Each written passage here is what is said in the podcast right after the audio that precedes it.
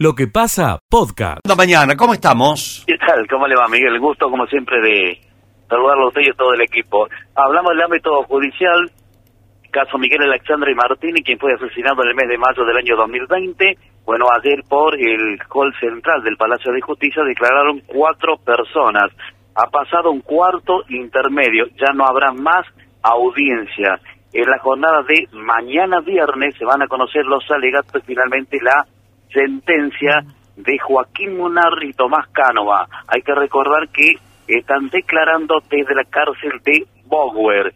El juicio se realiza con la participación de jurado popular. Buena mañana para todos, Miguel. Volvemos en cualquier momento. Muchas gracias. Bueno, gracias, Marcelo. Muy atento. Nos seguimos viendo esta mañana, que está linda, está fresquita, me decías hace un ratito, ¿no? Fresquita. Bastante fresca, Miguel, y con mucha gente que intenta al menos hacer algún trámite bancario. Claro. Y intenta, pero sabe que no puede. Hay que hacerlo No. online. Lo hace en el cajero, pero lo estamos ocupando de este tema y de otros más, Miguel. ¿Cómo no? Gracias, Marcelito. Hasta luego. Hasta luego. Lo que pasa. No seas amor, amor, amor que tiene tu cara. Que ha perdido el color. Bueno, son las 9 y 22 minutos. ¿Qué fatalidad pasó esta madrugada? En Arroyo Cabral, ruta Escucha lo mejor de lo que pasa. Carlos, un gusto. Buen día. Buen día, Orsato, Miguel. ¿Cómo te va? Pero muy bien, eh, felices de poder conversar un momento acerca de esta reunión eh, que van a hacer en el día de hoy en el Fortín, que no es la primera experiencia, ¿verdad? Ahí en el predio Los Algarrobos, Juan Carlos. No, no, no. Ahí ya es el 16 remate que hacemos en el Fortín. Lo hacemos generalmente cada tres meses y es siempre de Holando argentino de muy buen nivel. Este, ya los otros remates que hemos dado ha sido un éxito y esperamos que también lo sea. Claro. Eh, el contenido... Hacienda libre, sí. Perdón, Juan Carlos, estaba viendo el contenido del remate, esas 380 cabezas que, bueno, son vaquillonas peñadas, paridas, que siempre ustedes seleccionan buena calidad. Pero hay un detalle que me gustaría que observemos un poquito, que son las vaquillonas de Lorentor, porque eh, es una, una marca lo de Lorentor. Esos están destacadas en el- todos los lotes, ¿verdad? Sí, sí, sí, sí. Eh, la verdad, la verdad que lo que entra ahí en ese remate es todo controlado en los campos, revisado eh, para aceptarlos y es todo seleccionado Mm. de la primera al última y es todo de hacienda libre, este, con lo cual le da una tranquilidad y ya hay clientes que se han hecho habituales de estos remates porque realmente es muy buena calidad. Eh, de estos Lo animales... organiza la cooperadora del Fortín conjuntamente con nosotros. Sí, eh, eh, estos animales se venden en pie, ¿verdad? Con precio en pie, Juan Carlos. Sí, sí, sí, por supuesto. ¿Y cuánto, al bulto, cuánto, al cuán- bulto. Al bulto. ¿Cuánto el bulto? Eh, se- Bueno, una vaquillana buena seleccionada al parir, yo pienso que está entre los 220 y 260 mil pesos, Ah, bueno, ahí está en un promedio de 230 mil, más o menos, 240, más o menos. más o menos. Y Eh, la vaquillana parentorada alrededor de los 120 a 150. ¿Y los toros, Juan Carlos? Y los toros eh, se estuvieron vendiendo los puros de Pedri eh, alrededor de 350 mil pesos. Este, estos son puros por cruza, mm, con lo cual, que es del mismo colegio y de la Benedicta de Valle, son seis toros. Y esto yo no, no te puedo decir los valores, pero Mm. son buenos toros seleccionados, son puros de Pedri, pero que no están inscritos, entonces pasan a ser puros por. Claro, tiene su origen en la Benedicta, eh, ya es también un- una garantía. Eh, Sí, esos sí. precios que estamos ventilando, Juan Carlos, ¿son, son precios satisf- satisfactorios? Porque la gente escucha, hay algunos que no entienden mucho, otros sí, dicen, no, ¿qué está diciendo Juan Carlos? Eh, eh. ¿qué, qué precios No, son? eh, los valores a veces difieren un poco eh, por el tema del pasto, la, la alimentación que requieren las vaquillonas, los tambos, a veces eh, se, con época de seca eh, se perjudican bastante, sobre todo para hacer reservas, se hacen muchas reservas de silo de maíz, que es fundamental para los tambos, ¿no? Este, así que a veces difiere un poco por eso y también tiene que ver el plazo, si es 60 o 90 días también este, también hace que a los precios. Lo que sí, es- estos precios que parecen un poco exorbitantes Mm. a primera vista para el que no está en el negocio, ocurre que hoy una vaca gorda que usted manda de descarte de esos mismos tambos hace entre 100, 100 y 130 mil pesos. Claro. Entonces, eh, un ternero de invernada vale 60, 70 mil pesos. Entonces, con lo cual, eh, haciendo el descarte, se, se amortiza en gran parte el valor de la vaquillona. Claro. Eh, Juan Carlos, en este momento que tenemos eh, eh, bastante incertidumbre, con valores que son difíciles, apretarlos, contenerlos, se nos escapan los valores en la Argentina, ¿y Sí. ¿cómo se maneja la financiación? Porque sé que hoy, por ejemplo, hoy ustedes no van a otorgar créditos hoy, pero sí lo... No, no, no. Y bueno, a ver, ¿cómo se, ¿cómo se financia si una persona compra tres vaquillonas, se le va a 700, a un millón de pesos? Eh, Sí. ¿Cómo financia eso? Tema, em, yo voy a comprar una camisa y me sacan una radiografía. Ajá. Nosotros vendemos a lo mejor montos eh, muy, muy significativos y si no tenemos eh, eh, la, la- el aval de quien compra en función de, de sus antecedentes o el crédito que se le ha otorgado antes, eh, nosotros no, en realidad se- se- es algo tan simple que, que o deja el cheque o, Claro, claro. o lleva el animal y sabemos que lo va a cumplir porque son clientes de muchos años y que sabemos cómo trabajan. Sí, sí. Es decir, los créditos que se otorgan, se otorgan sabiendo que la persona es de primer nivel, generalmente, ¿no? Sí, una cuestión de Este- confianza y, y de antecedentes de la del cliente. ¿eh? Claro, Así claro. es. Y, y la- y con tarjeta tarjeta agronación. eh, Sí, esa- se hace con tarjeta agronación en Galicia y. Córdoba. Bien. Sí. Bueno, eso para que vayan enterándose quienes escuchan y quieren rumbear para el lado del Fortín hoy. Que va a haber que va a haber un almuerzo ahí a la una de la tarde. Sí, a la una de la tarde y después a las dos, dos y media. A las dos generalmente comienza el remate. Bueno, eh, Juan Carlos, un gustazo charlar con El ustedes. mío, contigo. ah, este, yo, yo siempre lo escucho y veo que usted siempre está con este programa que es muy importante todos los días. Bueno, Muchas gracias y nos vemos, Miguel. Gracias, ¿Eh? Juan Carlos, gracias. Y laburamos Gracias. como laburan ustedes. Yo, Como yo, todo. si yo tengo que devolver algún gesto de atención, diría, Escaglia, Sociedad Anónima, eh, es una de las firmas desde 1950, y ahí está. Sí, Así ahí que imagínate vos qué me queda para, para nosotros. Un abrazo, Sí, Juan Carlos. gra- hasta gracias luego. a usted. Adiós, Chao, adiós. Hasta luego, chao, chao.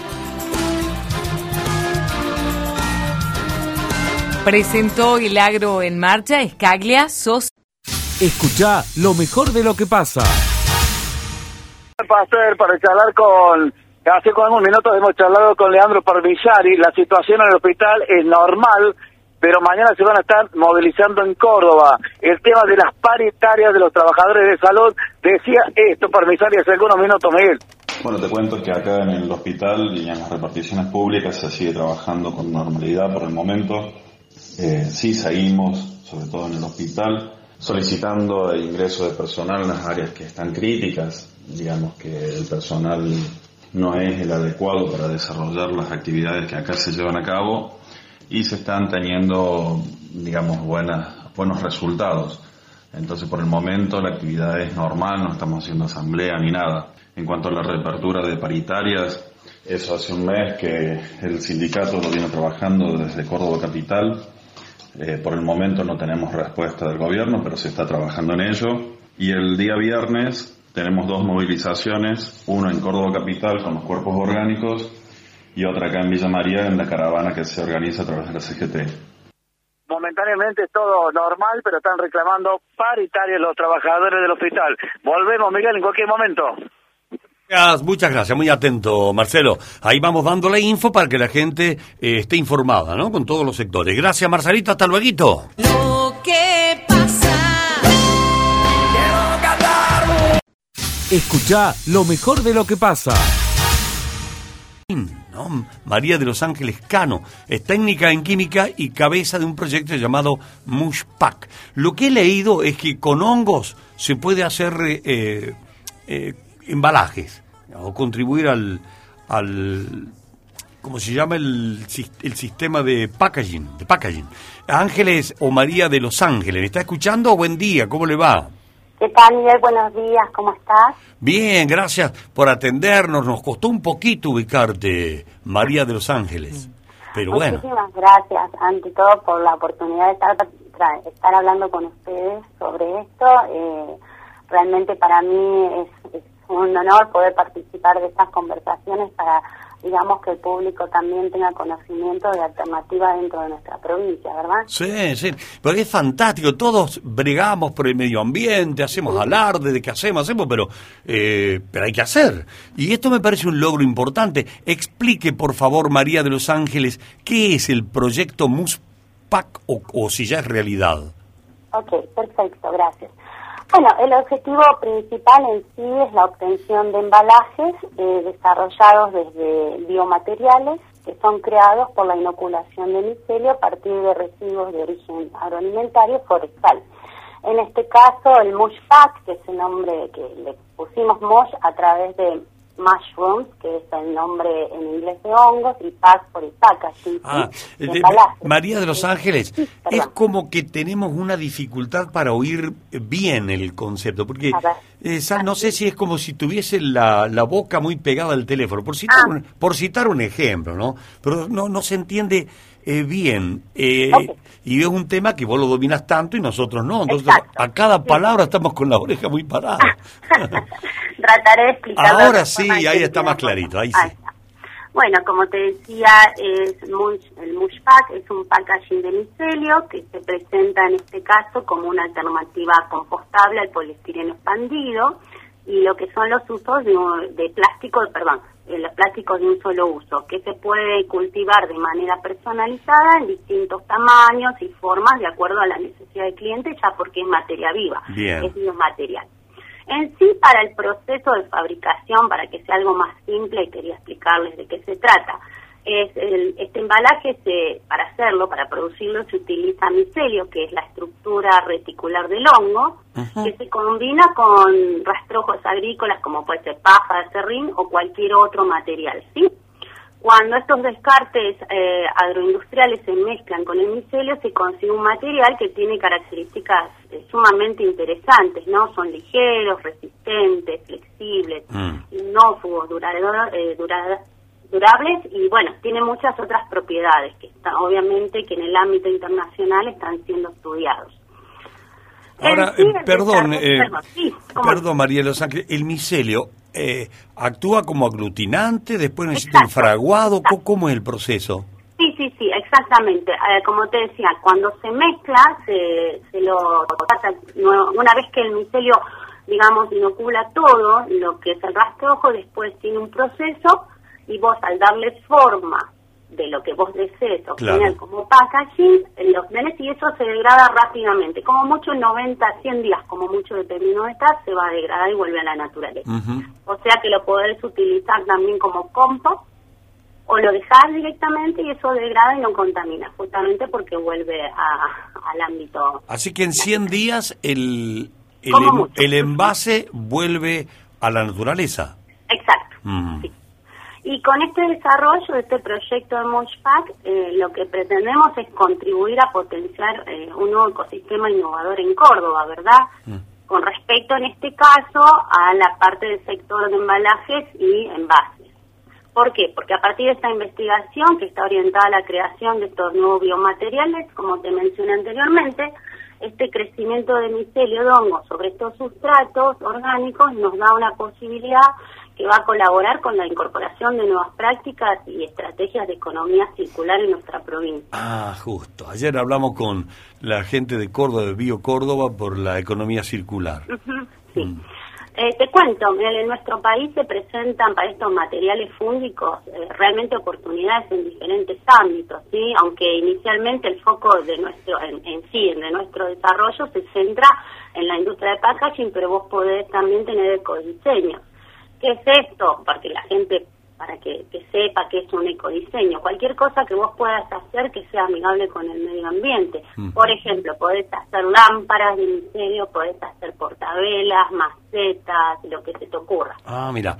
¿Y qué hay que, de- que hay que cultivar hongos? ¿Qué superficie hace falta? ¿Cómo se No, maneja? realmente eso va a depender de tu capacidad productiva, obviamente, ¿no? Pero vos teniendo un laboratorio y un área de producción, hacer, no se necesita grandes espacios. Y va, Ah. como te digo, va a depender como todo, todo proyecto de la de, de la necesidad que vos Sí, tengas, claro, ¿no? claro, claro. Pero Lo una... bueno que es escalable. Si vamos al hecho, es escalable. Ah, y, y- pero un promedio, a ver, María de Los Ángeles, para hacer, a ver, para abastecer de, de embalajes y, y envases a una empresa importante, hay que hacer Sí, unos cuantos, Claro, ¿no? sí, tenés, como decís vos, si es para una empresa importante vas a necesitar un área importante, obviamente, para abastecerlo. Con- convengamos que es un producto que lleva un tiempo de producir, entonces tiene que tener un ciclo productivo, ¿no?, para abastecerlo. Mm. Y los Además, hongos, los hongos, eh, ¿tienen que ser de algún tipo especial? No, porque están los comestibles, los venenosos. ¿Cualquier hongo? ¿Cómo es eso? Eh, bueno, no, mira, yo te digo lo que estoy trabajando. Por un lado es reishi, que es un tipo de hongo, Mm. ¿sí? que es más de la parte medicinal, y lo que se llaman las gírgolas, lo Sí. así para que la gente lo conozca, que es comestible. Yo particularmente estoy trabajando en esos dos. Ah, con gírgola.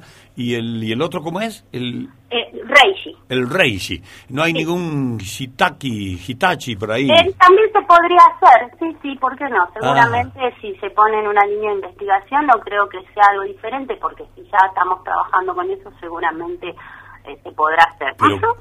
¿Cuántas cosas tiene el proyecto? Importante. Hasta se puede hacer packaging y se puede hacer alimentos también. Mirá Sí, vos. sí, por supuesto. O sea, lo que tiene, como decís vos, y es muy importante lo que estás mencionando, que a partir de, o sea, son dos líneas diferentes, ¿no? Pero a partir de, de un proyecto podés generar realmente eh, eh, otros otras industrias, ¿no? Pero si me permitiste, quería de- de- quería mencionar que hay que destacar que es una propuesta innovadora, que es viable a corto plazo y en, la es en esto, en la utilización de estos materiales para proteger y distribuir, por ejemplo, botellas, artículos, artículos electrónicos, vinos, cosméticas.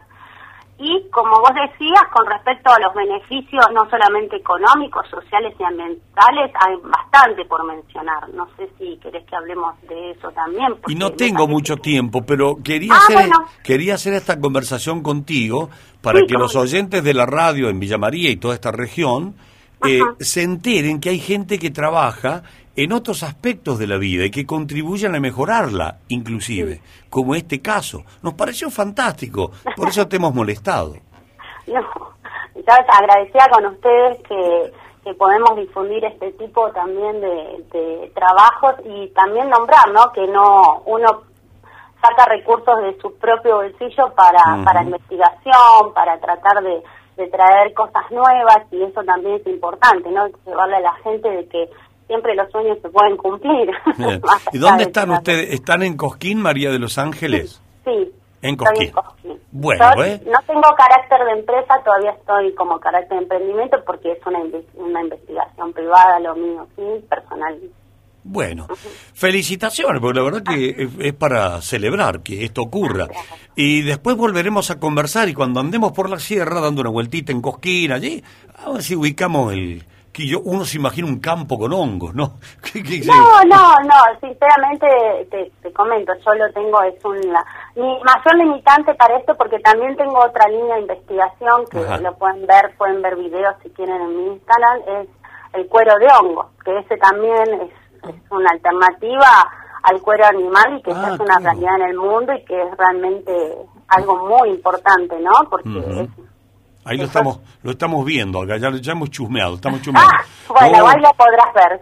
Qué lindo, mirá qué bárbaro. Bueno, María de los Ángeles, una vez más, muy atenta, que sigas con tus hongos eh, y, y que sea un éxito y que, por favor, se haga grande y que usemos esos envases y dejemos de andar con los plásticos tirándolos por ahí, tan difíciles para degradar. Sería lo ideal, ¿sabes qué? Sería realmente un cambio muy importante y acompañaría a nuestro país a, alternativas que esto se está utilizando en el exterior ya, eh, digamos, empresas ya lo utilizan y sería muy bueno que en nuestro país podamos acceder a eso también. ¿Mm? Bueno, gracias, ¿eh? Una vez A más. vos y a- obviamente a ver, muchísimas gracias, buen día y, y por esta oportunidad. ¿Cómo no? Adiós, adiós, adiós, adiós. Lo que pasa de 9 a 13. Escucha lo mejor de lo que pasa. Que haya que rendir folclore, como ayer decía, contribuye a, a la esencia nacional, a la tradición. Correcto. Y no andar pregonando tradición, tradición, porque no, el día de noviembre Y no sabemos ni de qué se trata. Correcto. Que se enseña en las escuelas. A ver qué mirada tiene la Academia Nacional del Folclore. Eh, Ana María Dupey es vicepresidenta de la institución. ¿Cómo está Ana María? Un gusto. Buenos días, Miguel Ibero. ¿Cómo andan ustedes? Buenos días a la audiencia de la- que escuche, que nos escuche. Bueno, gracias por atendernos un, un ratito. ¿Qué importancia juzga la Academia Nacional del Folclore que sea materia oficial esto en las escuelas? Bueno, la Academia Nacional de Folclore que preside Antonio Rodríguez Villar viene trabajando ya desde hace varios años en la promoción para que se sancionara la ley del derecho de, de- recibir eh, educación en folclore en todo el ciclo, eh, de- en todo el sistema educativo obligatorio de la Argentina. Eh, ahora corresponde, y en eso está trabajando la academia, organizando un congreso el 20 el 24, 25 y 26 de agosto próximo, un congreso virtual que organiza junto con instituciones del Ministerio de Educación de, de Santiago del Estero, la Universidad Nacional de Santiago del Estero y la Escuela de Innovación Educativa de allá. Eh, está organizando este congreso para tratar los contenidos de folclore que se incorporarían en el diseño curricular en las distintas áreas y niveles del sistema educativo. Para eso ha convocado a, a científicos del área del folclore y también a la gente del área artística. Y especialmente está invitando a los docentes de inicial y primaria que presenten sus trabajos sobre experiencias realizadas de enseñanza del folclore. Bien. La idea es de hacer un, desarrollo de los contenidos que sea cooperativo y participativo con todos los actores sociales que involucran tamaño trabajo. Claro. Eso, Ana María, eso, eso. El contenido. A ver, ¿cómo ustedes, la Academia Nacional, creo que usted dijo que influye, influye o aporta eh, para que el contenido sea... ¿Qué? ¿Qué contenido? ¿Qué se va a enseñar en la materia folclore? Fundamentalmente se tiene que ajustarlo, los contenidos van a tener que responder al modo en que en la actualidad está distribuido las áreas del diseño curricular, que son el área artística, donde ahí se enseñará la música, la danza. En el área de tecnología se podrían enseñar las artesanías. Bien. En el área eh, de, de lo que se llaman literatura o letras, dentro se va a enseñar toda la narrativa, la poética. En el área eh, de social, de ciencias sociales, se analizan todo lo que son los sistemas de relaciones sociales eh, como el compadrazgo, Bien. la, la minga, ceremonias, rituales, festividades, este, digamos, en cada área de la currícula, la parte de ciencias naturales, se puede ver eh, todo lo que es la visión del folclore en relación con las plantas, los animales, la vinculación con la naturaleza. eh, hay maneras distintas de percibir la naturaleza, en todas partes, no todo nuestro folclore no la ve a la naturaleza como algo para extraer como recurso, sino la ve como entidad viviente con la que hay que dialogar, con la que hay que pedir permisos para cazar, para pescar, para eh, eh, propiciar a la, a la para poder tener buenos cultivos, es decir, otras miradas que no responden tal vez a miradas este, más institucionalizadas o oficiales, es decir, un panorama muy amplio del Está bien, está bien. Se entiende. Usted nos ha ubicado perfectamente eh, en qué va a ser el- la materia folclore en las escuelas, el contenido y todo eso, porque estábamos medio como dispersos en el asunto, no nos podíamos ubicar. Por eso la hemos molestado a Ana María y le agradecemos muchísimo. Eh, yo desearía que el- los interesados para ver de todo este trabajo que está realizando la academia en conjunto con un sinnúmero de actores eh, importantes en este campo, que visiten la página de la academia, que es la Academia del Nacional del Folclore.org, para interiorizar el congreso y todas las actividades que realiza eh, la academia dándole visibilidad al folclore, promocionando a los productores, hacedores del folclore y fundamentalmente, digamos, eh, tratando de que los, las leyes que se han sancionado, eh, justamente para que, que reciba la gente educación en folclore en sus distintos esta- eh, en el sistema educativo, logre eh, plasmarse y concretarse. Ojalá podamos lo antes posible, pero eso tiene un proceso, un proceso que involucra al Ministerio de Educación, al Consejo Federal de Educación. Hay provincias que ya tienen enseñanza de folclore. En Córdoba hay instituciones muy prestigiosas vinculadas a la enseñanza del folclore eh, y tienen recursos eh, muy importantes para aportar y que participan del Congreso además. Correcto.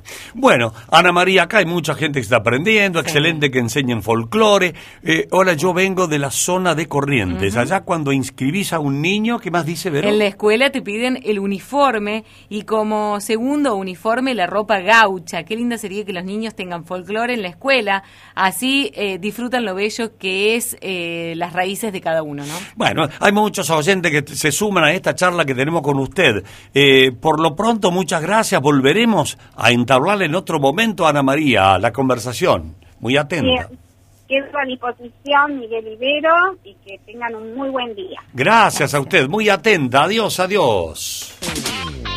Lo que pasa de 9 a 13.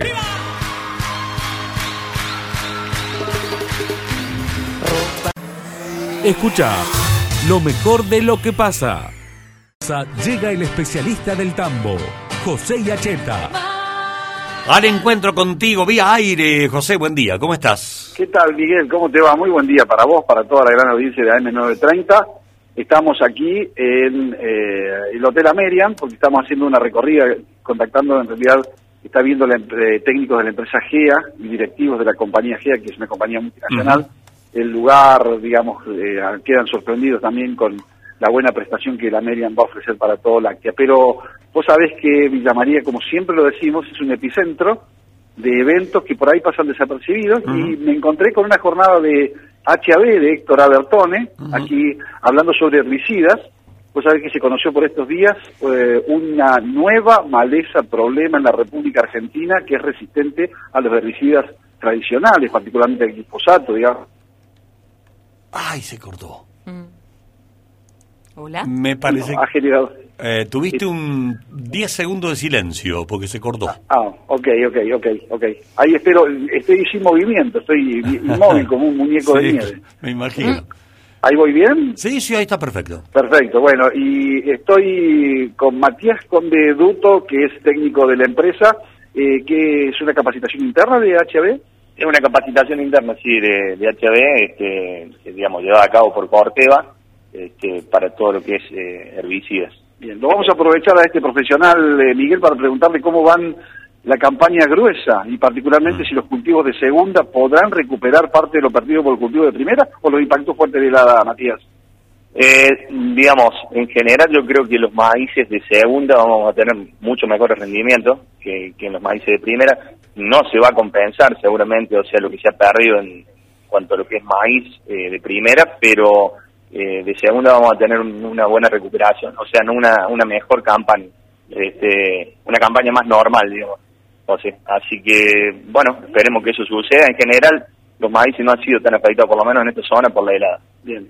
Eh, Matías es eh, el productor donde más invierte, donde más gasta es, eh, si uno mira los agroquímicos en herbicidas, sin ninguna duda. Va a tener que repensar estrategias, se ha escapado mucha maleza este año lo que has visto y los lotes, vos que los caminás mucho. En general, mm, digamos, ha habido buenos controles. La gente está trabajando con preemergentes, eh, con presiembra, digamos, y- y cada vez más con diferentes productos que hay en el mercado que, que ayudan, digamos, a lo que es control de maleza. Este, pero bueno, hay, hay que profundizar, yo creo, en, en muchos lotes este, este trabajo y yo creo que, digamos, la inversión eh, del productor eh, principalmente apunta a eso, a, a controlar malezas en presiembra. La palabra del ingeniero Matías Condeduto de HAB en el aire de lo que pasa, Miguel. Muy útil, José, muy útil. Muchas gracias, muy atento, Josecito. Un saludo cordial, buena jornada para usted. Adiós. Lo que pasa de 9 a 13. ¿Quién será el dueño de tus besos? ¿Quién será el dueño de tu amor? Escucha lo mejor de lo que pasa. con el respaldo de la Superintendencia de Seguros de la Nación. Grupo MEI presenta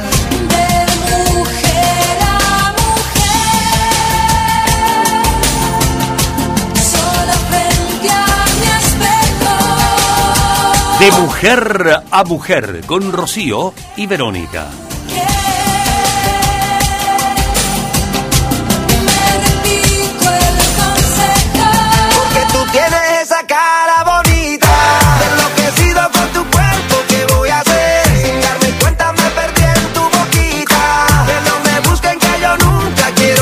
Bueno, y llegó la alegría a los estudios de la radio. Qué lindo volver a recibirla como toda la semana, como todos los jueves. Rocío, ¿cómo estás? Buen día. Hola, Vero, buen día. Estoy muy feliz como siempre. ¡Pum! para arriba. Se nota, se nota, siempre transmitiendo mucha alegría, Ro. Y eso contagia, ¿sabías? Sí, gracias, Vero. Bueno, venís de afuera, Ro, contanos cómo está el tiempo, la temperatura. Temperatura 14 grados y la humedad 45%. ¿Está fresquito, Ro? Sí, sí, está re fresquito, Vero. Está para una camperita, ¿no? Sí, por supuesto. Una sopa y a dormir. Nos mandas a dormir. Ro, eh, para la gente que se quiere comunicar con nosotras, ¿cómo lo puede hacer? Al 154, 113, 102. Bueno, hoy vamos a hablar mucho de esto, porque ya lo venimos anticipando en otras columnas. Tu, tu papi es muy... eh, la usa mucho, la elogia Sí, mucho. así y es. estamos hablando de la cúrcuma. Te voy a contar un poquito, vamos a contar un poquito de qué se trata esto. La cúrcuma, también denominada azufre de Indias, es una planta muy apreciada porque ofrece una gran versatilidad gastronómica y se le atribuyen propiedades medicinales. Es nativa del suroeste de la India y pertenece a la misma familia que el jengibre. Al rayar y secar su tallo, se obtiene un polvo amarillo o naranja que contiene entre un 2 y un 5% de curcumina. Ese polvo amarillo no debe confundirse con el curry, que contiene curcumina, pero es una mezcla de más especias como cilantro, comino, jengibre. Y hablemos un poco, Ro, de la cúrcuma en la cocina. En los últimos tiempos se consume en muchos platos nuevos gracias al intercambio cultural. El polvo naranja o amarillo que se extrae de la planta se utiliza como aditivo alimentario. Aporta aroma, sabor y color amarillo. Su sabor es dulzón, con un toque picante y amargo, por lo que su uso se hace en pequeñas cantidades. Es ideal para agregar al arroz, carne, pescado y le da un toque especial a las comidas.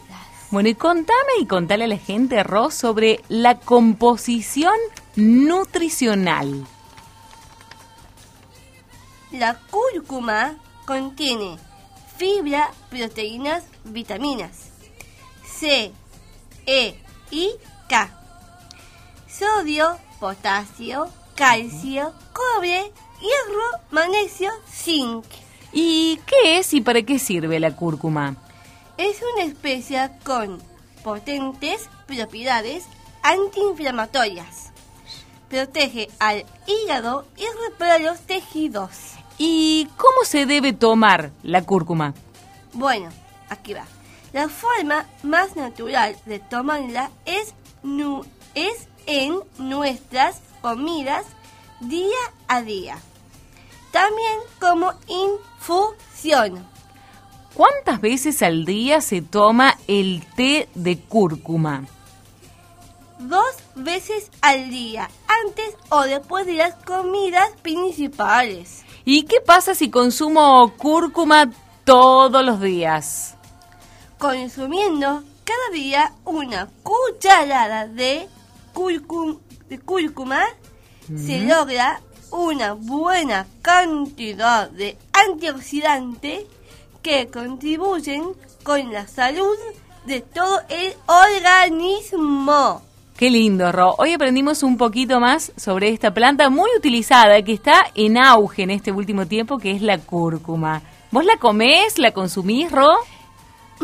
Sí, la consumo en comidas, no bebidas. No en bebidas, pero sí en comidas. Sí, en comidas sí. Muy bien, entonces lo vamos a ir aplicando de a poquito y seguramente después vamos a ir ampliando algunos tips ahí de cómo usarla. ¿Te Claro. parece? Sí, varios tips. bueno, tenemos saluditos para nuestros para, para nuestros oyentes. ¿Para quién, Ro? Bueno, como siempre, la palabra de mí me lo dice. Para todos nuestros oyentes, Bello. Ay, qué lindo, qué lindo porque los oyentes siempre te esperan con ansias, Ro. Gracias. ¿Y nos vamos con Bueno, qué? Este tema se lo dedico a mi profe de, de canto de vibra. Las arrasa como topadora Don Juan. Y nos vamos arrasando este jueves. Así es. Hasta Chao, la próxima Belo. semana. Chao. Chao. Escucha lo mejor de lo que pasa. Un rosarino con la eh, de multa, tema que ha sido ampliamente debatido acá en el programa con aporte de oyentes y qué sé yo. Bueno, bueno, a ver, ¿quién hizo la denuncia? Eh, Miguel Risotti, que es director general de prevención de accidentes de tránsito en la provincia. ¿Cómo está Miguel? Un gusto. Buen día. Buen día, el gusto es mío. Bueno, y el nuestro también. Ah, caramba, ¿visto? es como que lo sacás al funcionario de, del tal laburando y vos lo sacás y te dice, bueno, el gusto es mío. Eh, don Miguel, eh, ¿en, qué, se- en qué se fundamenta la denuncia?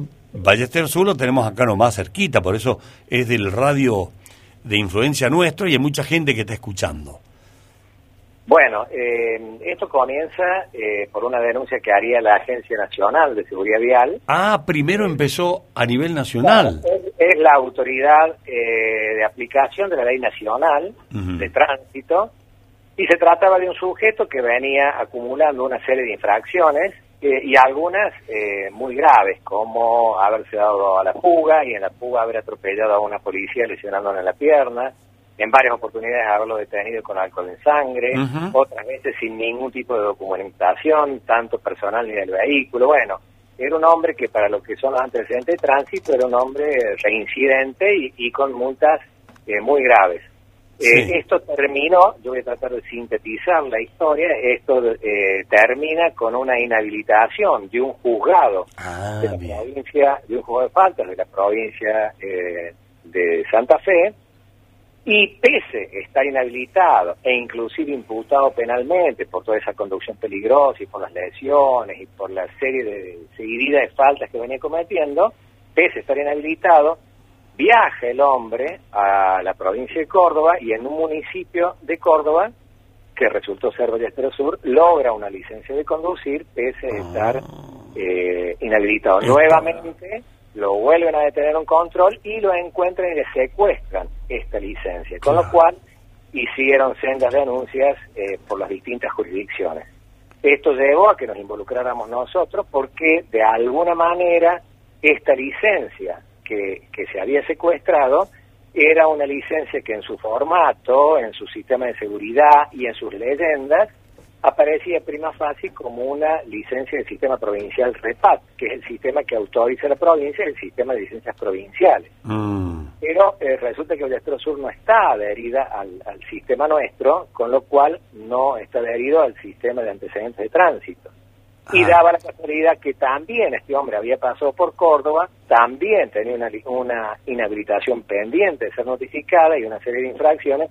No habíamos podido dar desde Córdoba con él porque los domicilios consignados en la licencia no se eh, compadecían con la realidad de los hechos, no se lo podía ubicar. Con lo cual era un hombre que representaba una eh, un peligro para toda la sociedad, ¿no es cierto? Sí. Pero en este caso se involucraba a la provincia y a este centro emisor que no estaba habilitado y involucraba a la provincia, con lo cual nos obligamos, no, no- nos obligó eh, este, a este, pedir al fiscal que investigue para ver si realmente fue el, fue justamente este centro emisor, esta municipalidad, la que emitió esta licencia y en qué términos la, la emitió. O sea que, bueno, entiendo que en este momento va a estar en, en- manos del fiscal para investigar. Eh, eh, es muy delicado para nosotros y le solicitamos a todos los municipios, a aquellos que no están eh, adheridos al ordenamiento nacional o provincial, que revisen los, los, los registros de antecedentes, ¿no? Porque si no se pueden dar Claro. situaciones como Porque ¿no? hay un detalle ahí, Miguel, permítame.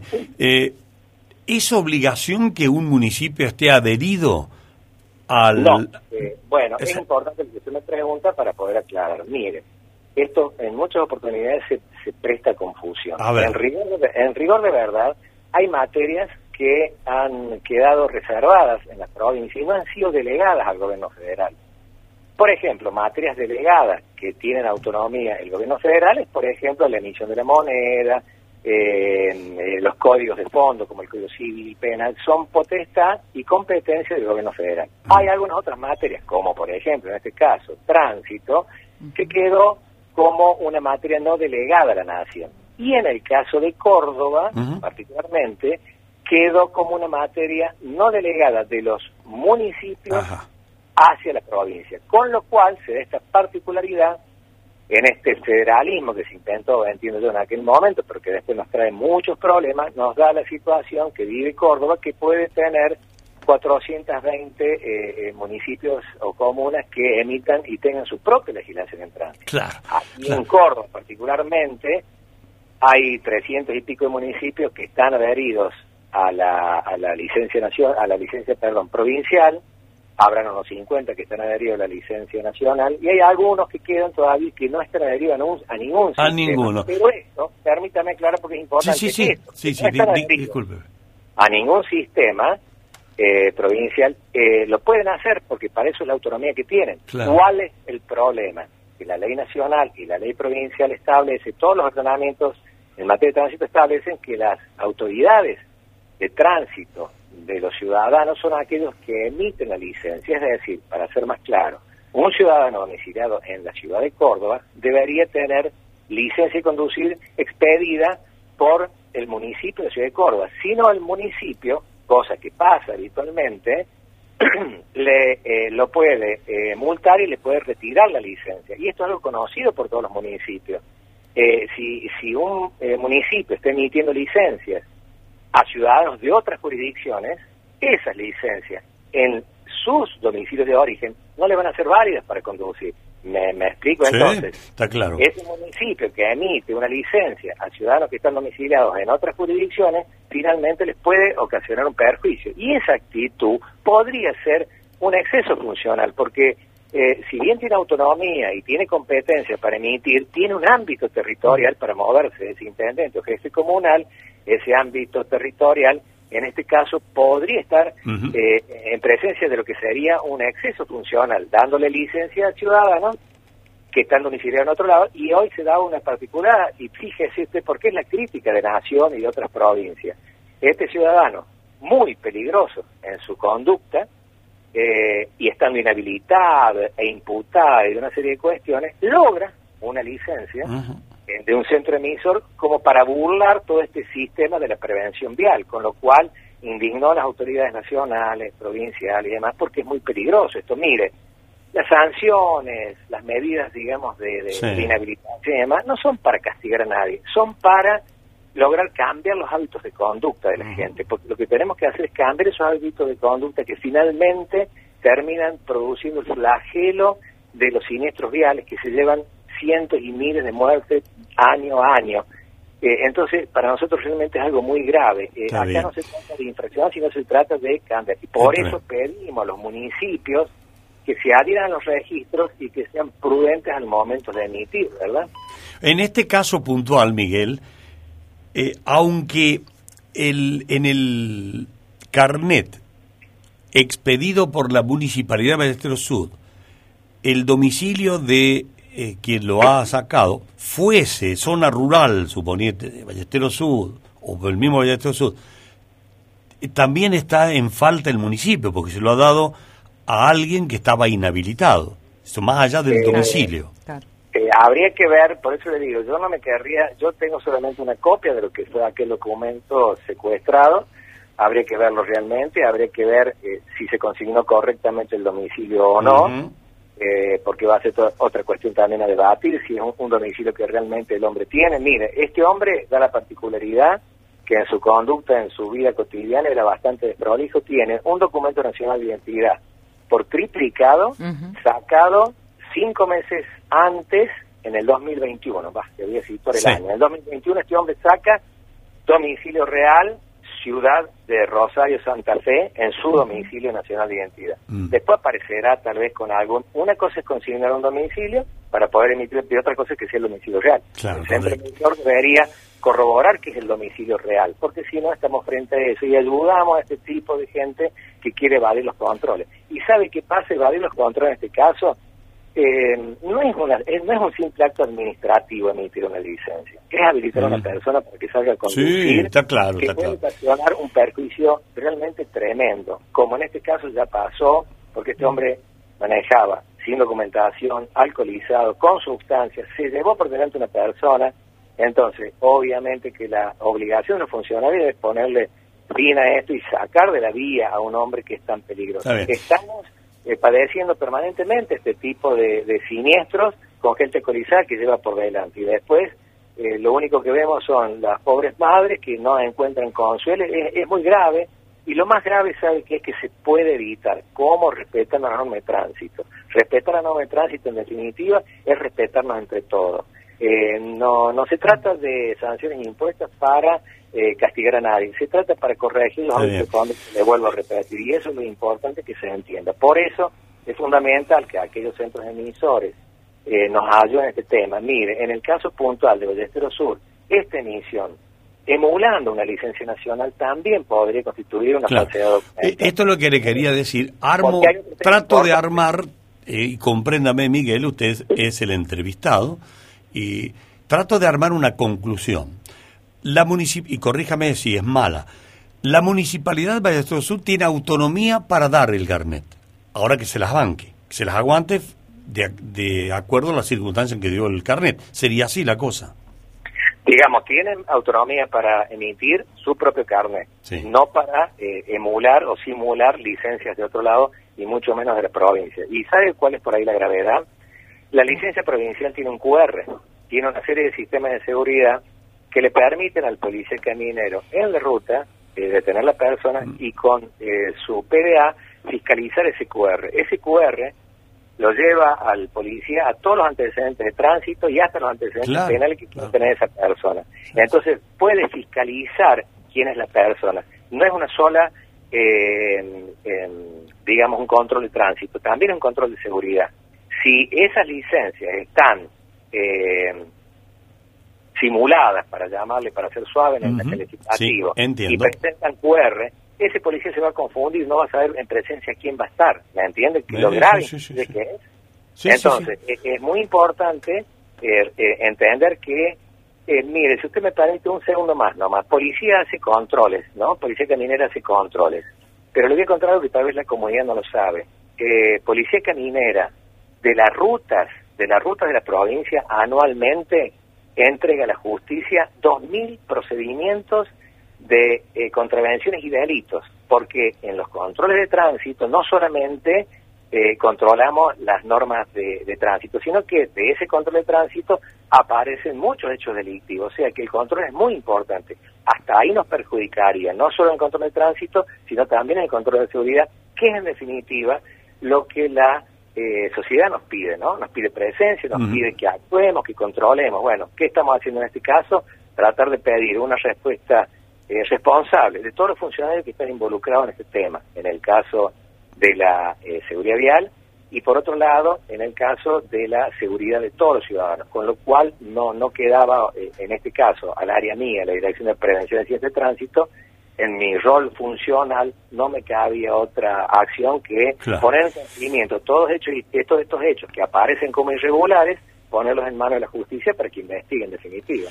¿no? Nos ha ilustrado enormemente, hemos aprendido unas cuantas cosas y se nota su dominio sobre la cuestión. Por algo es director general de Prevención de Accidentes de Tránsito de Córdoba. Estimado Miguel Rizotti, gracias. ¿eh?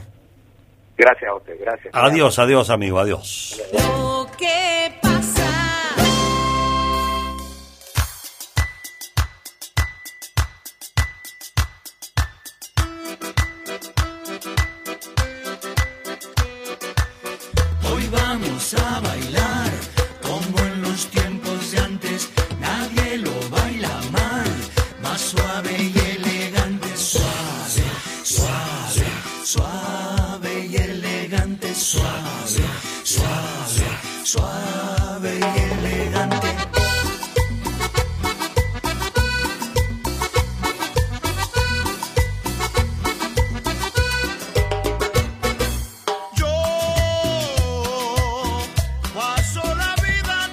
De agua y cloaca. Escucha, Marcelito, lo por favor. mejor de lo que bueno, pasa. muchas gracias. Sí, efectivamente, estamos directamente desde el Consejo Deliberante, Miguel, y hemos buscado la palabra de un concejal, en esta oportunidad Daniel López, eh, habla del aumento del boleto del transporte urbano de pasajeros. No va a bajar, no se va a tratar hasta esta hora del mediodía, me acaban de informar, el aumento de agua y cloacas. Pero sí del transporte urbano, escuchamos a Daniel López decía esto. Esta semana una reunión con la gente de la Entupse. Ellos nos manifestaron una problemática que viene teniendo el transporte público, no solamente en la ciudad de Villa María, ¿no? sino en todo, en todo el país, con este tema de la falta de, combustible, de gasoil, de los aumentos constantes. Nos han manifestado una, una situación complicada, sin duda, para el mantenimiento del transporte público de la ciudad, pero también este, hemos sentado a la mesa al, al laburante, ¿no? que también tiene que, que pagar este incremento. El tema del aumento de las cloa- eh, cloaca y agua, ¿cómo eso Bueno, no, eh, eh, no, el tema de lo, del aumento de la clo- de- del agua, fundamentalmente, nosotros estamos trabajando, eh, todavía le quedan dos meses más, porque el último aumento lo dimos hace cuatro meses atrás, quedamos que cada seis meses se, se, se va a incrementar. Hoy no baja el aumento, este, lo que va a bajar, este, eh, lo que vamos a seguir discutiendo es el tema de una tarifa, una tarifa dentro de- de dos meses. Bueno, ahí está la palabra del concejal Daniel López haciendo hincapié sobre el aumento del boleto urbano, no de agua y cloaca. Miguel, Bueno, gracias, Marcelo. Muy atento. Hasta luego. hasta luego. Chau, chau. ¿Qué pasa?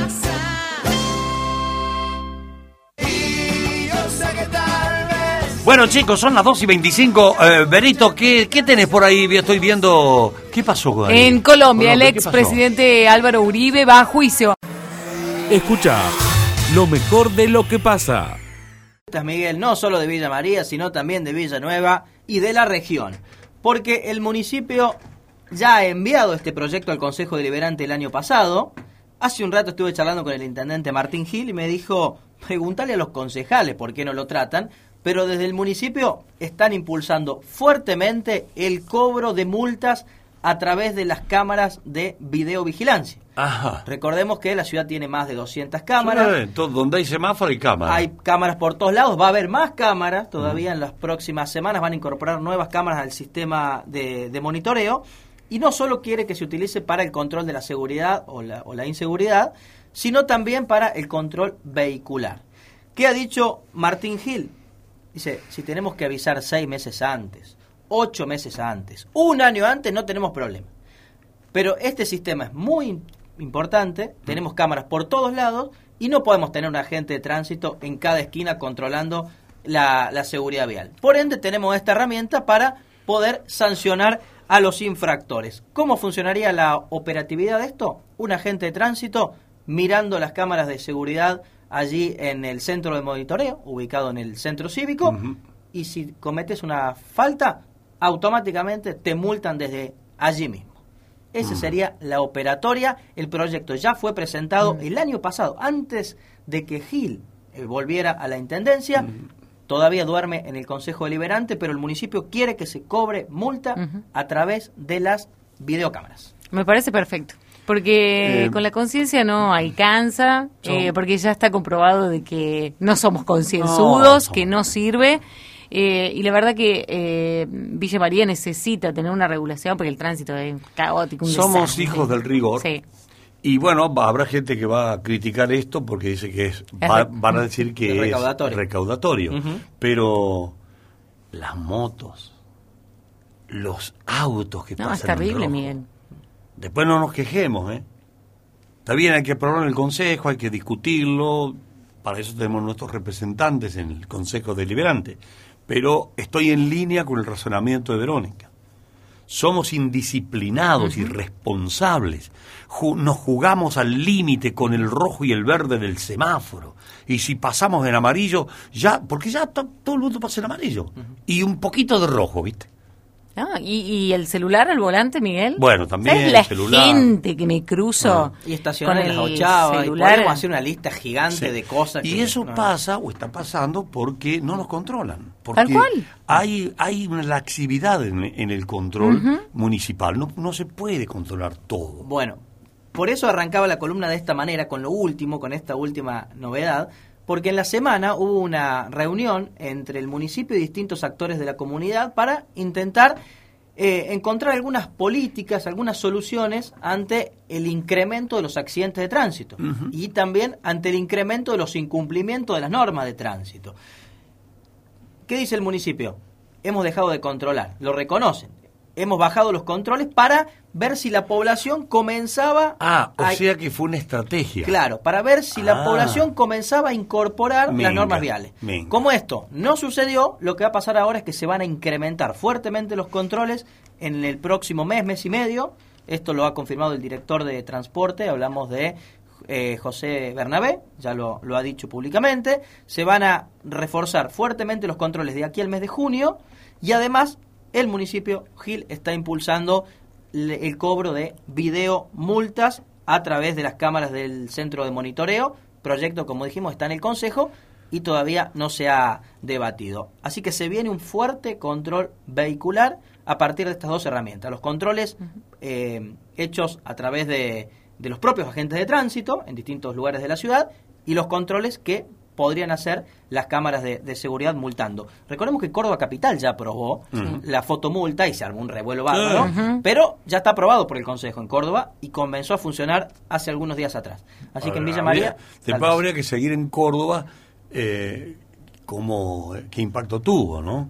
En el resultado Claro. operativo. es Operativo. decir, en la práctica, ¿qué, qué pasó? Igual acá va a haber voces discordantes en, en esto. Sí, porque, tal cual, sí. uno se- vos que una, una cámara te espíe en cualquier lugar lo sentís como una intromisión. Claro. Sí, Cualquier es como un cámara gran hermano, Sí, es sí, como un viste gran que hermano. uno cuando va a los baños públicos, me pasa a mí, estación de tren, un- el, el aeropuerto, entras a mirar, si, porque te- digo, hay una cámara que te está mirando. Si Sí. vas, si vas, orinás torcido, orinás para arriba, qué sé yo. En serio, es una suerte de intromisión, pero como somos desobedientes. ¿de Es que, claro, llega un momento que tenés que cortarlo.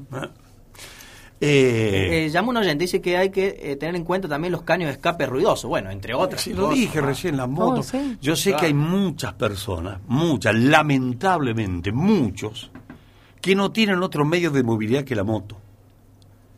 Y que no tienen ni siquiera dinero para arreglarle la luz, ni el freno. Menos comprar un casco. No, menos, olvídate. Yo sé a eso.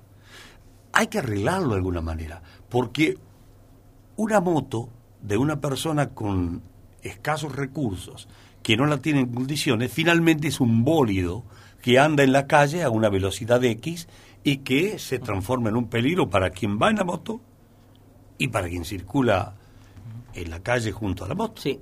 Para que haya muchas motos, Miguel, tiene que haber algo que falla. Fundamentalmente el transporte público. Si hubiera un buen sistema de transporte público de colectivos, seguramente habría menos motos circulando, sobre todo en horarios Eso. donde los chicos se mueven a las escuelas. Es un buen apunte. ese. Entonces, si no mejoramos el sistema de transporte público, difícilmente la gente se baje de, de la moto con todo este tipo de incumplimientos que, que mencionás. Y además de esto, que contaba recién de las fotomultas o videomultas, también Gil ha comentado que en los próximos días se va a presentar finalmente la aplicación para el cobro del estacionamiento medido. No va a ser la misma de la UTN, que hablábamos el año pasado, sino es un propio desarrollo que ha hecho el municipio a partir de los eh, conceptos, digamos, tomados de esa aplicación de la UTN. Es decir, un- una propia aplicación de la municipalidad para cobrar el estacionamiento medido. Todo a través del teléfono. Bueno, o sea que volverá el estacionamiento medido y el control estricto del tránsito. ¿Vía qué? Videomultas. Vía leña, bolsillo. Si vas a ver cómo vas a ver vos. Y Miguel, mira, cuando pagues Cinco mil, diez mil pesos por ahora. Y ya después te vas a fijar. Y va a usar el cinturón, va a dejar el telefonito Eh, dentro de la va a que- cartera. va a ver se está por poner en... Va a tener el Está por casco. poner en amarillo, el numerito está 7, 6, 5, en vez de acelerar vas a frenar. ¿Sí? Tal cual. Bueno, bueno, listo Martín. Bueno, por la tarde, en conclusiones, Sí. va a estar el intendente de Marco Juárez, aquí, Pedro de la Rosa. Ah, Pedro de la Rosa. Porque el próximo mes de septiembre, si no me equivoco, están las elecciones municipales en Bien, Marco Juárez. bien, es bien. la primera elección que abre el recambio de ejecutivos pensando Bien. todo el 2023. Mirá qué casualidad, acabo de recibir saludos de él. Por, intermedio de una persona, Sí. me manda saludos de Rosa, intendente, dice que nos escucha siempre además. Mirá Ah, mirá. Es seguidor de la radio. Tal vez esté escuchando. Bueno, entonces le digo Así que retribuíle mi saludo, por favor. Por hoy. supuesto. ¿Eh? A las 18.05 creo que lo vamos a tener aquí Bueno, en el. Bueno, muchas gracias. Gracias, Miguel. Fue la columna de Martín Alanís.